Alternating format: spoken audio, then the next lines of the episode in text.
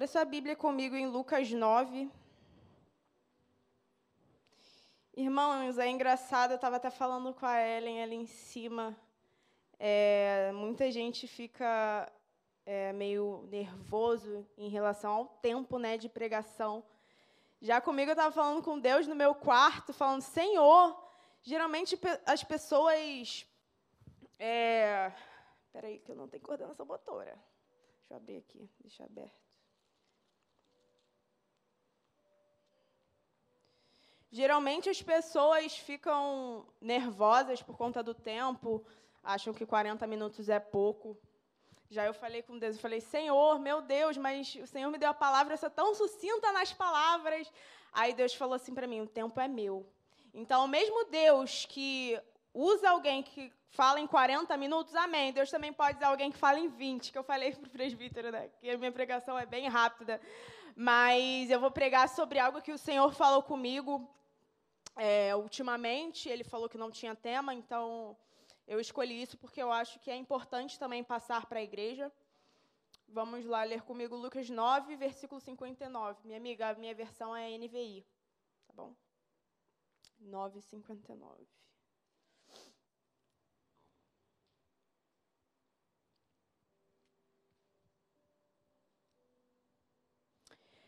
Vou ler aqui.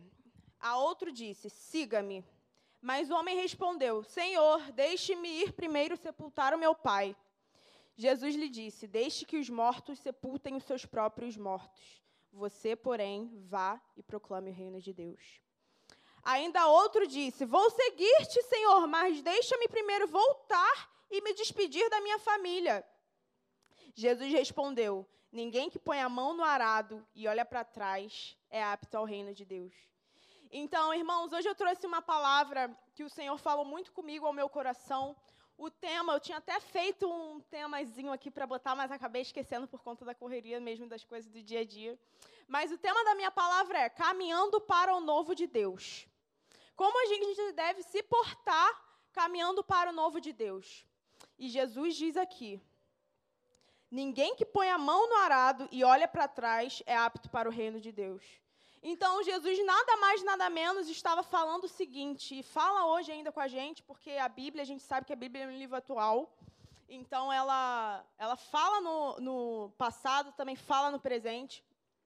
Jesus está falando nada mais, nada menos que não tem como me servir e olhar para trás, olhar para as coisas do passado.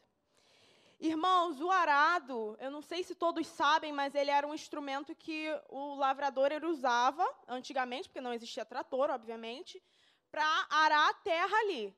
Então, tinha uma juntinha de animais, podia ser boi, vaca, enfim, é, nas pontas do arado, e quem é, conduzia aquele arado era o lavrador.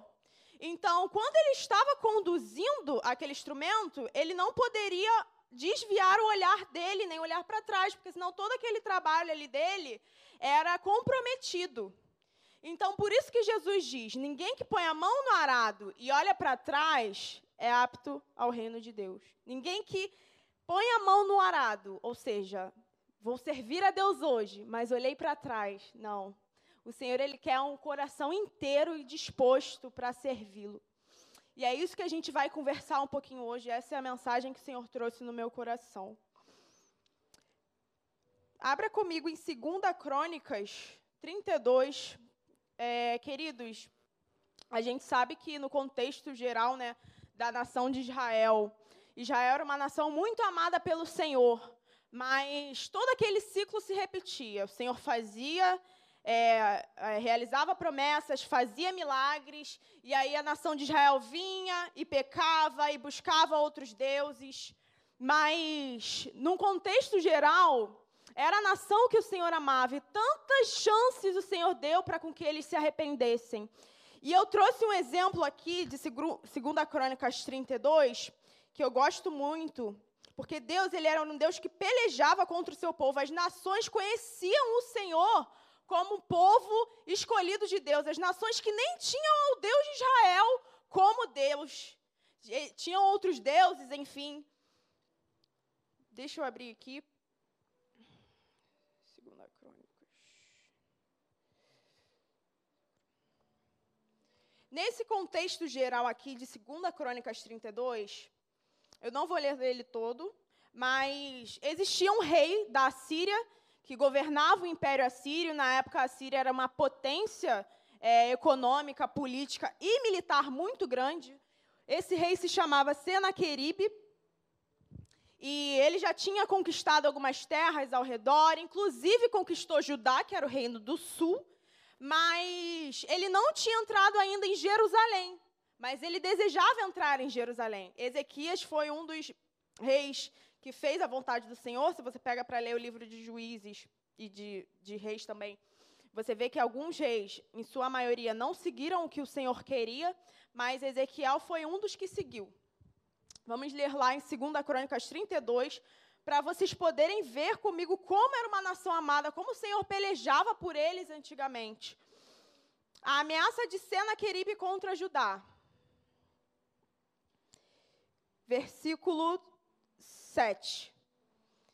Depois de Senaqueribe ter é, rodeado ali Jerusalém, Ezequiel vai falar isso dentro desse contexto, justamente para os soldados dele não desanimarem, porque imagina só comigo um rei que tinha sitiado várias cidades, inclusive a cidade que eles estavam inseridos, que era Judá, estar ali cercando. Óbvio que os militares e os comandantes, enfim, do exército da guarda, eles iam ficar com medo de fato. Ezequiel fala assim: Sejam fortes e corajosos. Versículo 6. Não tenham medo, nem desanimem por causa do rei da Assíria e do seu enorme exército, pois conosco está um poder maior do que o que está com ele. Com ele está só, somente poder humano, mas conosco está o Senhor, o nosso Deus, para nos ajudar e para travar as nossas batalhas. E o povo ganhou confiança com o que disse Ezequias, rei de Judá. A Bíblia diz assim: mais tarde, quando Senaqueribe, rei da Assíria, e todas as suas forças estavam sitiando Laques, mandou oficiais a Jerusalém com a seguinte mensagem a Ezequias e a todo o povo de Judá que morava lá. Olha como ele confrontou o coração de Ezequias, de um servo do Senhor. Assim diz Senaqueribe, rei da Assíria: em quem vocês baseiam sua confiança para permanecerem cercados em Jerusalém? Quando Ezequias diz: O Senhor, o nosso Deus, nos salvará das mãos do rei da Síria, eles estão enganando para deixá-los morrer de fome e de sede. Mas não foi o próprio Ezequias que retirou os altares desse Deus, dizendo a Judá e a Jerusalém: Vocês devem adorar diante de um só altar e sobre ele queimar incenso? Vocês não sabem que eu e seus antepassados fizeram a todos os povos das outras terras? Acaso alguma vez os deuses daquelas nações conseguiram livrar das minhas mãos a terra deles? De todos os deuses das nações que os meus antepassados destruíram, qual deles conseguiu salvar o seu povo de mim? Olha como ele confrontou o Deus dos exércitos, né? o Deus de Israel. Como então o Deus de vocês poderá livrá-los das minhas mãos? Portanto, não deixem Ezequias enganá-los ou iludi-los dessa maneira. Não acreditem nele, porque nenhum Deus de qualquer nação ou reino jamais conseguiu livrar o seu povo das minhas mãos, ou das mãos dos meus antepassados, muito menos o Deus de vocês conseguirá livrá-los das minhas mãos. Eu não sei se todo mundo conhece essa história, provavelmente sim, mas a gente vai ver que um pouquinho mais à frente, olha o que o Senhor vai fazer. Os oficiais de Senaqueribe desafiaram ainda mais a Deus, o Senhor e a seu servo Ezequias. 19. Referiram-se ao Deus de Jerusalém como falavam dos deuses lá dos outros povos da terra que não passam de obra das mãos dos homens. Por isso tudo, o rei Ezequias e o profeta Isaías, mesmo Isaías lá, o grande profeta, ele também está inserido nesse contexto aqui, clamaram em oração aos céus. 21. E o Senhor enviou um anjo que matou todos os homens de combate e todos os líderes e oficiais no acampamento do rei assírio, de forma que este se retirou envergonhado para a sua terra. E certo dia, ao adentrar, ao adentrar ao templo do seu Deus, alguns dos seus filhos mataram a espada. Gente, olha o que aconteceu com aquele grande rei que eu disse há uns minutos atrás, que conquistou é, territórios, nações o Senhor pelejou contra o povo de Israel. A gente vê aqui, entre várias outras, outras situações no Antigo Testamento, a gente vê que o Senhor é fiel com o seu povo e aquele amor que Deus tem pra, para com Israel. Mas a gente vai ver que ao longo do tempo Israel vai se esfriando, Israel vai escolhendo suas prostituições, vai erguendo outros deuses, até que anos depois, Deus vai enviar um profeta chamado Jeremias. Abram comigo lá em Jeremias, por favor. A gente está dando uma andadinha pela Bíblia. Jeremias 2.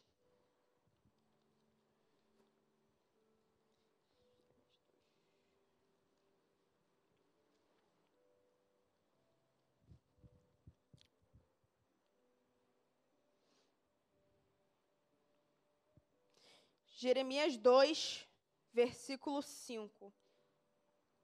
Depois de tudo aquilo, né, que Israel passou, depois de todos os livramentos que o Senhor deu para o seu povo, desde lá, quando eles eram lá cativos do Egito, Deus enviou um libertador, Deus enviou Moisés e fez todas aquelas maravilhas. Mas o que aconteceu com o povo de Israel durante todo esse tempo que eles iam e se desanimavam? Olha o que o Senhor vai falar sobre esse povo. Jeremias 2, 5. Assim diz o Senhor: que faltos seus antepassados encontraram em mim. Gente, isso é muito forte, preste atenção. Faltos seus antepassados encontraram em mim para que me deixassem se afastassem de mim. Eles seguiram ídolos sem valor, tornando-se eles próprios sem valor. Eles não perguntaram: onde está o Senhor do Egito que nos, que nos trouxe do Egito e nos conduziu pelo deserto, por uma terra árida e cheia de covas? Terra de seca e de trevas, terra pela qual ninguém passa e onde ninguém vê. Eu trouxe vocês a uma terra fértil para que comessem dos seus frutos e dos seus bons produtos. Entretanto, vocês contaminaram a minha terra, tornaram a minha herança repugnante. Versículo 13. O meu povo cometeu dois crimes. Eles me abandonaram, a mim, a fonte de água viva, e cavaram suas próprias cisternas, cisternas rachadas que não retêm água. Acaso Israel, meu povo, é escravo, escravo de nascimento? Por que então que se tornou presa de leões que rugem e urram contra ele? Do, versículo 17. Não foi você mesmo responsável pelo que lhe aconteceu ao abandonar o Senhor seu Deus? Agora, por que você vai ao Egito beber a água do Nilo? E por que você vai à Síria beber a água do Eufrates? Irmãos, isso é muito sério, porque quando eles estavam ali, eles queriam voltar para um lugar onde trouxe dor e sofrimento para eles. Então Deus ele te pergunta e me pergunta hoje, por que, que a gente quer voltar numa situação que nos trouxe dor, que nos trouxe sofrimento, hábitos que não agregam a gente, amizades que Deus já mandou você cortar e por que, que você não cortou ainda? Pessoas, lugares que não é para você frequentar e Deus já tem falado com você. Então Deus quer trazer isso para a gente hoje. Não viva no passado porque você não tem nada lá. Deus quer fazer coisas novas nas nossas vidas. Deus quer trazer algo novo. Cada pessoa que está me olhando aqui, Deus tem uma promessa de vida. Deus tem ministérios para dar, surpresas, porque Deus é um Deus de surpresas, mas para isso a gente precisa se posicionar. Amém, igreja? Continuando aqui, Irmãos, a batalha é grande, óbvio, todo mundo passa por pelejas. É, a gente não está inerte às, às, aos sofrimentos da vida, claro que não. Mas a gente tem de mesmo viver o que essa palavra diz lá em Efésios 6, vestir a coraça da justiça, capacete da fé e vencer essas batalhas, assim como Senaqueribe afrontou Ezequias, Satanás ele vai fazer isso com a gente várias vezes nas nossas vidas, isso é óbvio, mas a gente tem de estar firmado em Deus, em Jesus, na palavra do Senhor, para poder vencer os dardos do maligno.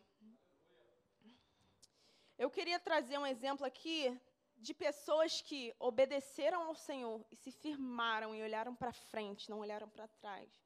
Mas também trazer um exemplo bem breve de alguém que a gente conhece que olhou para trás Gênesis 19, 17. Eu vou ler bem rapidinho, não precisa abrir, pode acompanhar no telão. 19, 17. A mulher de Ló, todos conhecem essa história.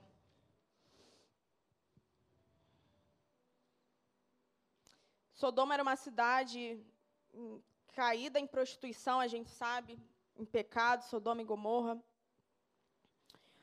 E o nível de pecado era tão grande da cidade que subiu ao trono do Senhor. Vai dizer assim a palavra do Senhor. 16. Tendo eles hesitado, os homens o agarraram pela mão, como também a mulher e as duas filhas, os tiraram dali, a força os deixaram fora da cidade, porque o Senhor teve misericórdia deles. Assim que os tiraram da cidade, um deles disse a Ló, um dos anjos disse a Ló, gente, a ordem foi clara, fuja por amor à vida. Olha o próximo. Não olhe para trás e não pare em lugar nenhum da planície. Fuja para as montanhas ou você será morto. 21. Eles estão dialogando aqui. Aí 22 fala assim, perdão. Fuja depressa, porque nada poderei fazer enquanto você não chegar lá. O anjo ainda falando com eles. Quando Ló chegou a Zoar, o sol já havia nascido sobre a terra. Então o próprio Senhor fez chover do céu fogo e enxofre sobre, sobre Sodoma, Sodoma e Gomorra. Assim ele destruiu aquelas cidades, toda a planície, com todos os habitantes das cidades e a vegetação. 26. Mas a mulher de Ló olhou para trás e se transformou numa coluna de sal. Imagina Ló, né, chegando lá na, onde ele, ele onde falou para ele ir, sem a mulher dele junto, né? É porque a Bíblia não fala tudo, mas algumas coisas eu abro para a gente poder pensar um pouco. Irmãos, mas a mulher de Ló olhou para trás se transformou numa coluna de sal. A mulher de Ló, ela saiu da fronteira de Sodoma, mas Sodoma não saiu do coração dela. Isso é muito sério. Segundo exemplo, tem uma música do Morada que eu gosto muito, que fala assim: E eu me despedi dos meus pais. Abraão, sai da tua terra, da tua parentela, para a terra que eu te mostrarei. Estava até conversando sobre isso com a minha mãe hoje no quarto. Farei de ti uma grande nação e tu serás uma benção. Imagina se Abraão tivesse ficado na zona de conforto dele. Não, Senhor, não vou não. Aqui está tão confortável. Tudo bem, irmão. Você não quer fazer? Amém. O Senhor vai usar outra pessoa. Pode ficar despreocupado. Você não é, não é insubstituível. Depois a música fala assim: E eu queimei minhas carroças e Eliseu. Essa eu tenho de ler. Segunda Reis 19. Eliseu trabalhava, inclusive, arando a terra. Vamos ver lá.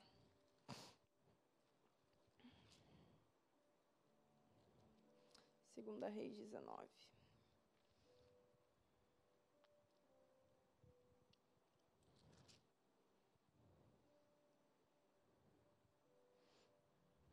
Primeira Reis, gente, perdão.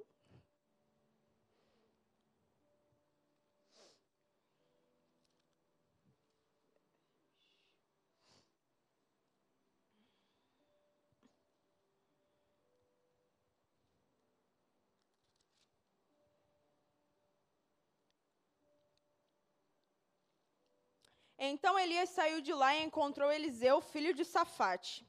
Ele estava arando com doze parelhas de bois e estava conduzindo a décima segunda parelha. Elias o alcançou e lançou sua capa sobre ele. Eliseu deixou os bois e correu atrás de Elias. Olha que engraçado isso daqui. Olha o próximo. Deixa-me dar um beijo de despedida em meu pai e minha mãe, disse. Então irei contigo. Vai e volte, Elias disse. Lembra-te do que eu lhe fiz. Que difere Eliseu, de lá do início que a gente falou, né, que Jesus falou para aquele homem que queria se despedir da mãe. Porque Deus ele sabe do propósito do coração. Deus sabia que Eliseu ele ia ser firme, que no momento que ele voltasse lá para despedir da família dele, ele não ia ficar com o coração mexido. Irmãos, prestem atenção aqui. Ele estava arando com 12 parelhas de bois e estava conduzindo a 12 segunda parelha. Então, provavelmente, ele estava cansado do trabalho, estava terminando ali seus afazeres, que isso mostra para a gente também. Que Deus não vai só chamar desocupado, não. Deus chama gente que tem compromisso, que trabalha das 8 às 17. Então, não fuja do que Deus tem para você, do que Deus tem chamado você para fazer. Exerça o seu ministério, porque Deus, ele honra. Deus, ele honra quem dá com alegria. Deus, ele honra quem serve a Ele. E é isso que Deus quer falar conosco hoje também.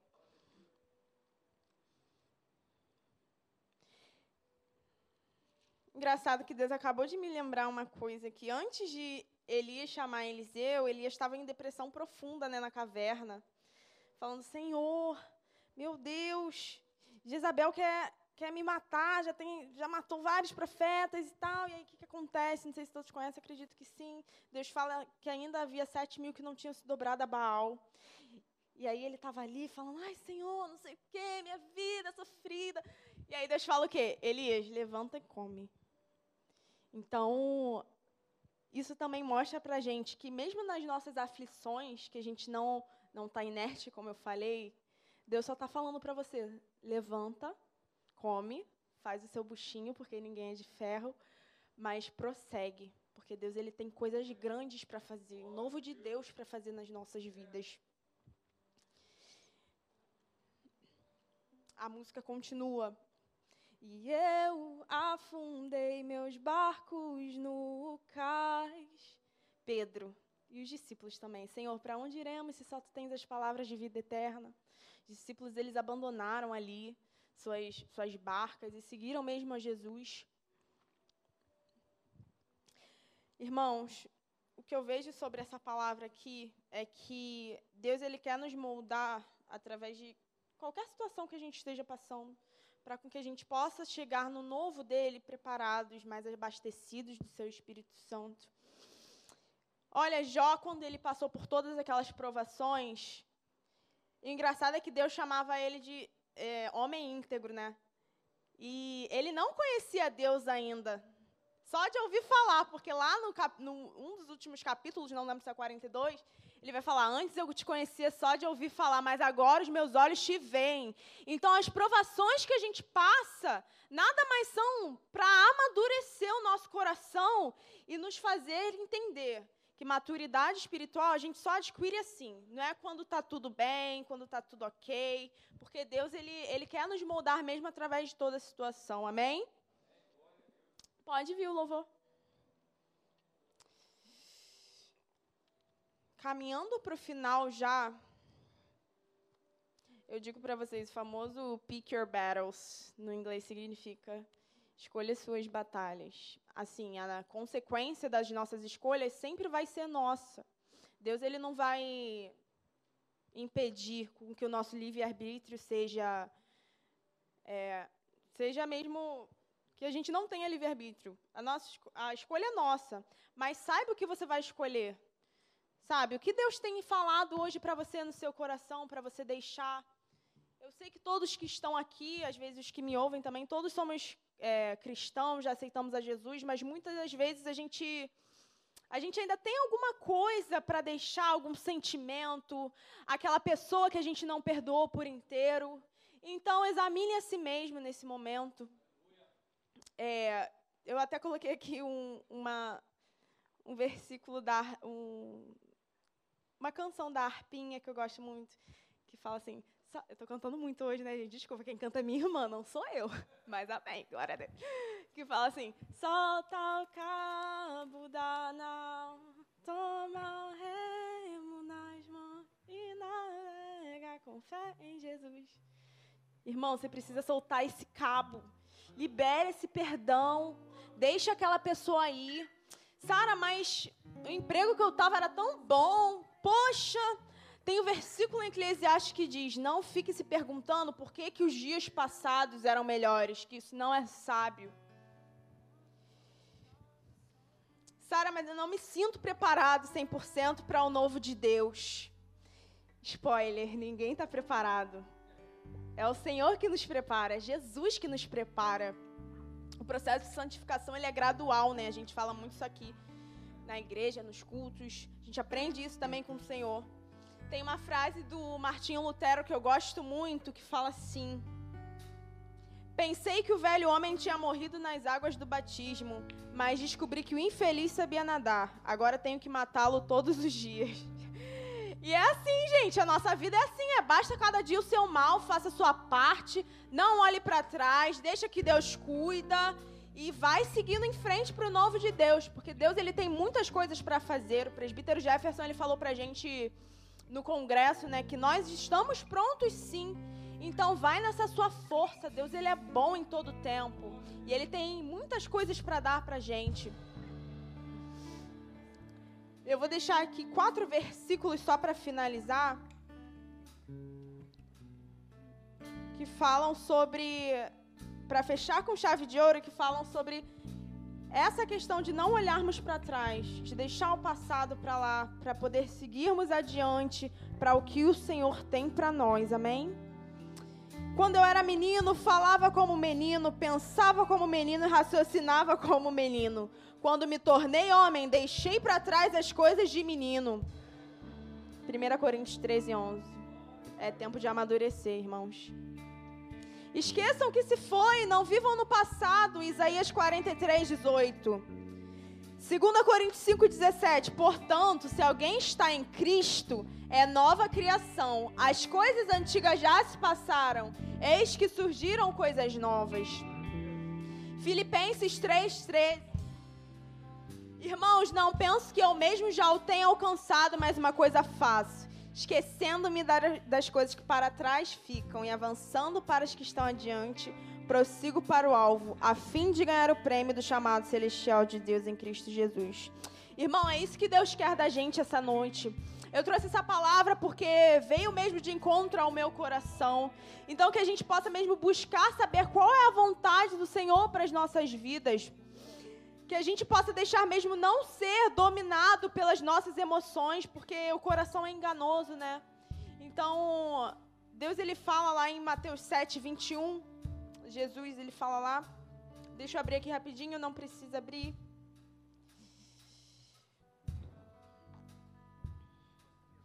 Nem todo aquele que me diz Senhor, Senhor entrará no reino dos céus, mas apenas aquele que faz a vontade do meu Pai que está nos céus.